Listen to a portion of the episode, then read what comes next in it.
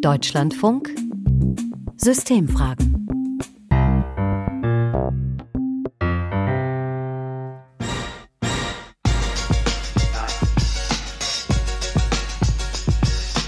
Das zweite Mal, dass die Systemfragen mit Musik starten. Herzlich willkommen zu dieser ersten Ausgabe im neuen Jahr der Systemfragen. Ich bin Stefanie Gebert. Hallo.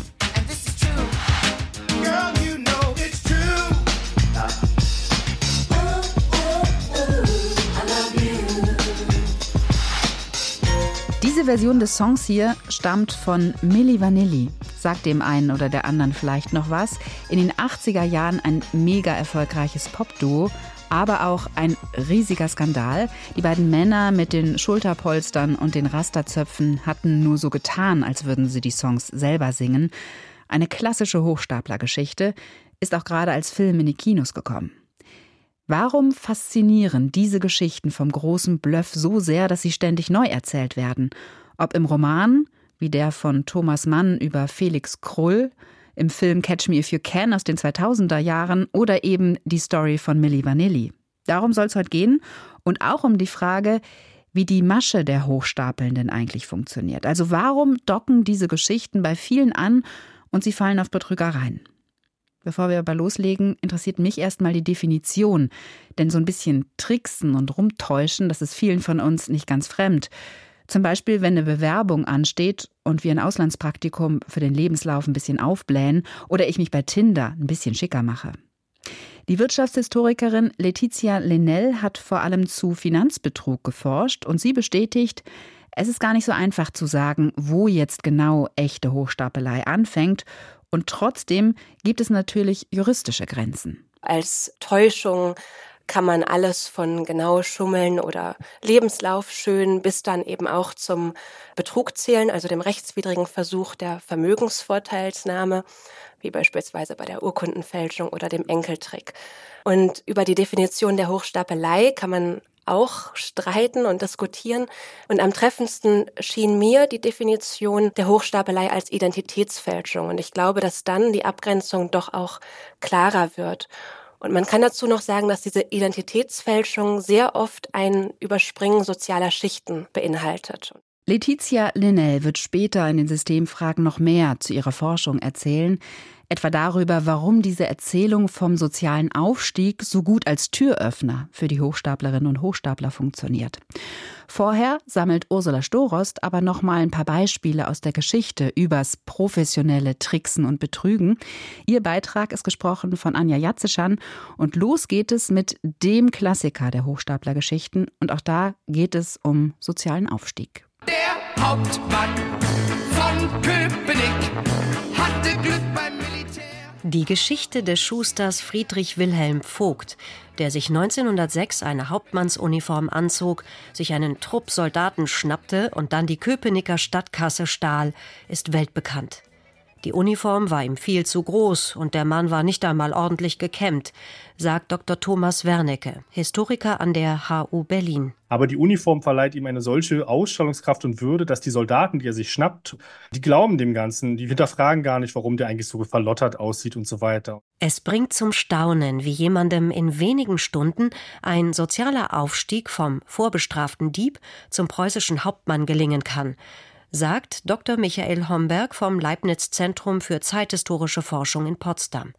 Ein klassischer Hochstapleraufstieg. Dafür braucht man bestimmte Fähigkeiten, um in solche geschlossenen Gesellschaften hineinzukommen. Man muss bestimmte Codes beherrschen, also sprachliche Codes, auch bestimmte soziale Codes beherrschen. Also man muss sich in einer gewissen Weise kleiden, man muss auch ein bestimmtes Auftreten haben und also Verhaltensregeln befolgen. Die Welt will betrogen sein also werde sie betrogen. Das erkannte schon im 15. Jahrhundert der Humanist und Satiriker Sebastian Brandt. Wer aber sein Gegenüber täuschen will, muss wissen, was das Gegenüber erwartet, so Michael Homberg. Man muss, glaube ich, das Gegenüber sehr gut lesen können. Vor allen Dingen das, was sich das Gegenüber erwartet oder ersehnt. Die Autorin und Medienwissenschaftlerin Dr. Annette Kollmann kann das bestätigen. Sie hat ein Buch über die Faszination der Hochstapelei geschrieben. Ihre These? Gute Hochstapler können alles. sogar den Eiffelturm oder die Freiheitsstatue verkaufen. Denn sie besitzen eine exzellente Menschenkenntnis und sie haben Empathie kalte Empathie, also keine Empathie, die mitleiden lässt, aber die die Menschen gut durchschauen lässt, die ihre Träume erkennen lässt, die sieht, wo die Sehnsüchte ihres Gegenübers liegen und da haken die dann ein. Also die brauchen auch sehr viel Fantasie, sehr viel Kreativität. Das ist ja auch das, was die Hochstaplergeschichten so faszinierend macht für uns Unbeteiligte. Also nicht für die Opfer, aber für die Unbeteiligten. Als unbeteiligte Person schüttelt man den Kopf vor so viel Leichtgläubigkeit, sagt Annette Kollmann. Ein anschauliches Beispiel die Prinzessin von Karabu, die 1817 auf einem südenglischen Acker auftauchte. Eine der vielen Frauen, die den Männern im Hochstapeln nicht nachstehen. Diese Prinzessin Karabu von Yavasu, das war eine englische Magd und die hat sich als Prinzessin ausgegeben, also als Prinzessin von Yavasu, also von ganz weit her, hat so ein bisschen mit dieser Exotik gespielt, hat sich Tänze zugelegt, hat sich eine eigene Sprache zugelegt und sie hat sich damit Geld ergaunert. Das funktionierte prima, denn die vornehmen englischen Familien rissen sich förmlich darum, die exotische Prinzessin als Gast empfangen zu können. Ähnlich funktioniert es auch heute, zum Beispiel im Fall der deutsch-russischen Hochstaplerin Anna Sorokin. Die Frau gab sich als Millionenerbin aus und täuschte mehrere Jahre lang Hotels, Geschäftsleute und Banken. Sie ergaunerte namhafte Summen, Ihre Untaten sind als Serie bei Netflix zu sehen.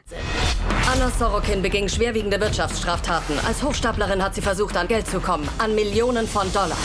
Die Fälschung unterscheidet sich vom Original dadurch, dass sie echter aussieht, sagte der Philosoph Ernst Bloch. Das hat sich bis heute nicht geändert. Die Fälschung ist meist typischer und schillernder als das Original, so Annette Kollmann. Wenn man selbst nicht betroffen ist, dann kann man die Fantasie bestaunen, dann kann man äh, den Einfallsreichtum bestaunen, dann kann man gucken, mit welchem Mut sie an die Geschichte rangegangen sind. Eigentlich verwunderlich, dass solche kreativen Menschen hochstapeln müssen.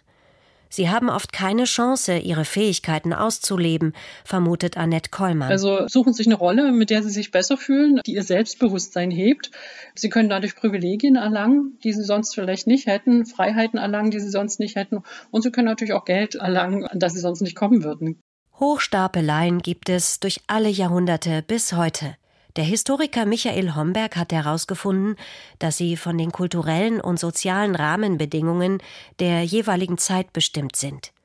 Wenn alte Ordnungen zusammenbrechen, müssen Hochstapler neue Wege suchen. Gerade die Weimarer Republik als eine Phase, in der sozusagen direkt nach dem Ersten Weltkrieg viele soziale Ordnungen, das Ende sozusagen des Obrigkeitsstaates Kaiserreich, das Ende natürlich auch des Adels in seiner prägenden Wirkung für die Gesamtgesellschaft, die jetzt alle zusammenbrechen und man sich in gewisser Weise sozial auch erstmal neu sortieren muss, auch politisch neu sortieren muss. Der Kleinkriminelle Harry Domela, der sich damals als Kronprinz ausgab, konnte da nicht lange erfolgreich bleiben, sagt der Historiker Dr. Tobias Becker von der FU Berlin. Als er aufflog, wurde seine Hochstapelei zum Politikum. Viele Menschen sahen seinen Erfolg als einen Beweis dafür, dass diese alten obrigkeitsstaatlichen Mentalitäten immer noch da sind. Ja, also da kommt so ein Hohenzollernprinz und die Leute buckeln immer noch vor ihm und das zeigt im Grunde, ja, wie wenig republikanisch und demokratisch dann die Weimarer Republik eigentlich war. Und insofern wird das ein Riesenthema. Hochstapelei ist zeitgebunden. Ein Hauptmann von Köpenick wäre heute absolut lächerlich ein angeblicher Thronfolger käme eher in die Psychiatrie. Aber so Michael Homberg, ein Titel wie der Doktortitel ist im bürgerlichen, vermeintlich meritokratischen Zeitalter eine bestimmte Form des Aufstiegsversprechens oder eine bestimmte politische Verortung ist in Zeiten des politischen Umbruchs eine bestimmte Form der Hochstaplei. Nach dem Zweiten Weltkrieg stapelten viele hoch, indem sie niedrig stapelten und ihre Beteiligung am NS-Regime kleinredeten, sagt Thomas Wernecke. Es gibt auch einen ganz speziellen Fall, nämlich Fritz Rösler. Und Fritz Rösler, der war SS-Gaue-Hauptstellenleiter in Sachsen und der hat dann seinen Namen geändert, hat sich einen Doktortitel dazu erfunden. Sein Name war dann Dr. Franz Richter und hat später für den Bundestag kandidiert und hat auch ein Mandat gewonnen, dann 1949 zieht er mit den anderen äh, Abgeordneten in den ersten Bundestag ein. Gesellschaftliches Ansehen ist eine Triebfeder für Hochstapelei. Der begehrte Doktortitel bringt nicht zwingend finanzielle Vorteile, aber ein Image. Es geht um Selbstinszenierung. Das ist auch ein Gegenwartsphänomen. Etwa, wenn wir daran denken, wie sich eine Datingkultur entwickelt, in der ja doch die Selbstinszenierung und das gute Darstellen der eigenen Person genauso dazu gehört, wie auch in vielen Bewerbungsverfahren, wo man genauso versucht, sich möglichst positiv darzustellen und mitunter dann eben auch die Lebensläufe zu verschönern oder gar zu erfinden. Bestimmte Codes, wie erfolgreiche Menschen sich kleiden, wie sie reden, werden heute über die sozialen Medien transportiert so der Historiker Tobias Becker. Und natürlich heute vielleicht noch mal im verstärkten Maße die Massenmedien, über die man eben auch erfährt, wie andere Schichten reden, sich verhalten und die einem da gewisse Muster oder Vorbilder an die Hand geben und ja gewissermaßen als Handbrevier, Anleitung, Schule für Hochstapelei fungieren, wenn man so will. Etwas darstellen, was man nicht ist. Wenn man von der kriminellen Energie und einem Betrugsvorsatz absieht, haben Menschen, die hochstapeln, jede Menge rebellisches Potenzial. Sie können soziale Grenzen zeigen und sie durchbrechen, sagt Annette Kollmann. Meistens kommen ja Hochstapler aus eher kleinen Milieus und können dann in der großen Welt sich bewegen und diejenigen, die eigentlich in die große Welt reingeboren sind, überzeugen. Und sie zeigen damit diese gläsernen Decken, diese gesellschaftlichen Grenzen auf und zeigen aber auch, dass sie überwindbar sind. Die Geschichte vom sozialen Aufstieg, ein Narrativ also, das verfängt bei möglichen Opfern von Hochstapelnden, das ist das eine. Das andere ist ganz klassisch beim Finanzbetrug, wie etwa gerade gehört bei der angeblichen Millionenerbin Anna Sorokin, klar das Versprechen auf hohe Renditen, also auf viel Geld. Beides ist Dr. Letizia Lenell in ihren Recherchen immer wieder begegnet. Sie forscht an der Humboldt-Universität Berlin zum Wirtschaftsbetrug. Ich möchte aber noch einen dritten Aspekt nennen, der mir in meiner Forschung immer wieder begegnet ist und als eine Gemeinsamkeit auffiel. Hochstaplerinnen scheinen nämlich oftmals soziale Spannungen geschickt genutzt zu haben und auch äh, populistisch genährt zu haben. Also beispielsweise in den 1990er Jahren, da gab es den European Kings Club. Eine der Gründerinnen heißt Damara Bertges. Und dieser European Kings Club hat einen ganz überraschenden Aufstieg innerhalb kurzer Zeit erlebt und war ganz besonders in den ländlichen Teilen der Schweiz erfolgreich. Und in diesen Teilen in der Schweiz war in dieser Zeit eine große Angst vor Subventionskürzungen da im Zuge von Globalisierung und Europäisierung. Und der European Kings Club scheint diese Ängste und auch mitunter diese Wut ganz bewusst genutzt zu haben. Man säte Skepsis gegen etablierte Banken und das sogenannte System und versprach den Anhängern des European Kings Club, dass man gemeinsam dem weltweiten Finanzsystem ein Schnippchen schlagen und zur Umverteilung beitragen werde. Und das ist eben so ein Muster, wo ich sehe, Hochstaplerinnen, Hochstapler scheinen da etwas, ja, zu spüren, zu vergrößern, gezielt zu nähern und das verfängt. Und da kommt noch ein anderer Aspekt dann ins Spiel. Oftmals inszenieren sich die Hochstaplerinnen, die Hochstapler als Aufsteiger. Sie verkörpern für ihre Anhänger dann also die überwundene Kränkung, die Anleger oder die Opfer allgemeiner ausgedrückt dann mit Hilfe der Hochstaplerin, der Hochstapler auch noch zu überwinden hoffen. Ich würde ganz gern noch mal auf die Fähigkeiten eines solchen Menschen ähm, schauen. Wir haben im Stück auch von kalter Empathie gehört. Also die Hochstapelnden haben die Fähigkeit, sich in Sehnsüchte oder so wie Sie es gerade beschrieben haben, in Ängste des Gegenübers einzudenken und die dann entsprechend zu bedienen. Heißt auch, dass auf der anderen Seite sowas wie Sehnsucht und Angst da sein muss. Genau, bei den Fähigkeiten der Hochstaplerinnen, der Hochstapler ist das sehr oft anzutreffen, dass sie das sehr geschickt spüren und auch vergrößern ein Stück weit. Und die Hochstapelei muss auch als eine Gemeinschaftsleistung definiert werden, wie Bettina Stangneth über die Lüge geschrieben hat. Also es braucht immer den Resonanzraum, damit die Hochstapelei verfangen kann und vielleicht sogar noch mehr. Oft erfinden Opfer unbewusst mit und füllen Lücken, die in den Selbsterzählungen von HochstaplerInnen bleiben, ergänzen, imaginieren anderes.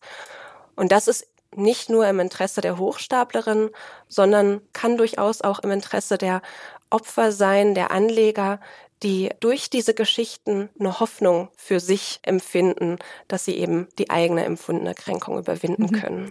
Also werden Opfer von Hochstapelei sozusagen zu Komplizen der Täterinnen und Täter. Ich würde an dieser Stelle jetzt noch mal gern zurückgehen zu einem Aspekt, den wir im Beitrag zu Beginn der Systemfragen gehört haben, nämlich zur Rolle der Medien für das Phänomen der Hochstapelei. Ich frage mich, wirken vor allem die sozialen Medien, bei denen es ja um die optimale Selbstdarstellung geht, wie ein Katalysator? Die Wirtschaftshistorikerin Letizia Lenel sagt, es geht den Hochstapelnden meist um Inszenierung, das stimmt, aber dazu braucht es jetzt nicht speziell die sozialen Medien. Ich bin nicht sicher, ob sich durch Instagram, durch die sozialen Medien das noch weiter verschoben hat. Das kann sein. Ich möchte aber zu bedenken geben, dass die Medien schon seit langer Zeit eine zentrale Rolle spielen in der Hochstapelei.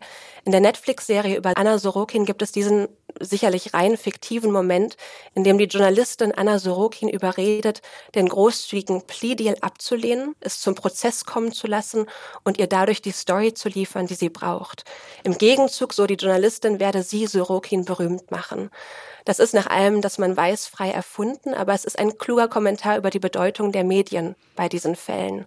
Und diese Rolle hat zwei Facetten. Sorokin nutzte Instagram, das eine zentrale Plattform für ihre Inszenierung darstellte und damit zugleich zum Garanten ihrer Glaubwürdigkeit, zum Beleg ihres Status und ihrer Verbindung wurde. Und damit ist sie aber nicht allein. Und das wäre mir hier wichtig herauszustreichen. Also schon eine frühe Finanzbetrügerin wie Adele Spitzeder, die eben zwischen 1869 und 1872 das unterhielt, was wir heute als Ponzi-Scheme bezeichnen würden, betrieb ihre Inszenierung bewusst und unter hohem finanziellen Aufwand, gründete eine Zeitung, pflegte ihre Verbindung mit Journalisten ganz intensiv, zahlte ihnen Honorare für Artikel und so weiter. Und, und damit komme ich zum zweiten Aspekt, Sorokins Fall wurde inzwischen vielfach medial dargestellt und damit ist sie nicht allein. Zahlreiche HochstaplerInnen verfassen Autobiografien und man kann davon ausgehen, dass diese Darstellung wiederum andere zu ähnlichen Versuchen anregen und auch das ist eben schon äh, sehr lange so. Also Hochstaplerinnen lernen voneinander und lernen von früheren Fällen in der Geschichte.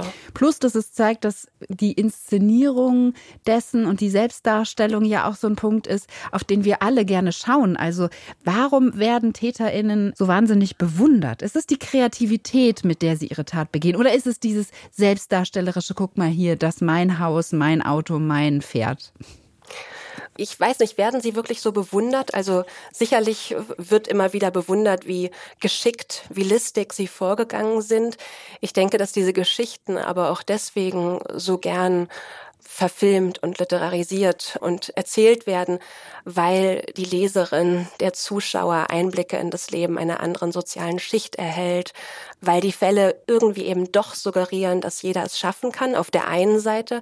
Andererseits kann die Zuschauerin, der Zuschauer Schadenfreude empfinden über die Fehler, die Hybris der Hochstaplerin oder auch darüber, dass die Reichen in Anführungszeichen oder zumindest andere sich haben täuschen lassen.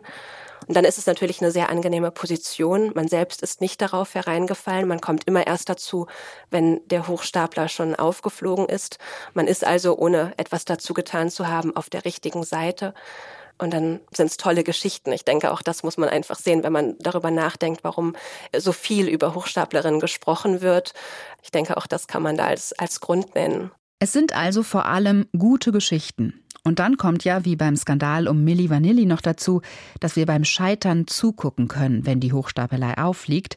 Und da gibt es ja dann meist eine extreme Fallhöhe der Protagonisten. Die Systemfragen waren das über die Faszination von Geschichten über Lügen, Tricksen und Betrügen.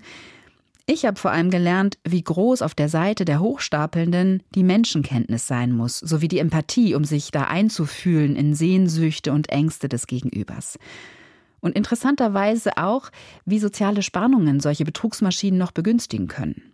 Und wer jetzt Lust hat, sich noch mal genauer in die Geschichte von Milli Vanilli einzugraben, bei Deutschlandfunk Kultur im Kompressor wird der aktuelle Kinofilm besprochen und wird auch die gesamte Story noch mal ausführlich erzählt. Ich sage danke fürs Interesse an diesen Systemfragen.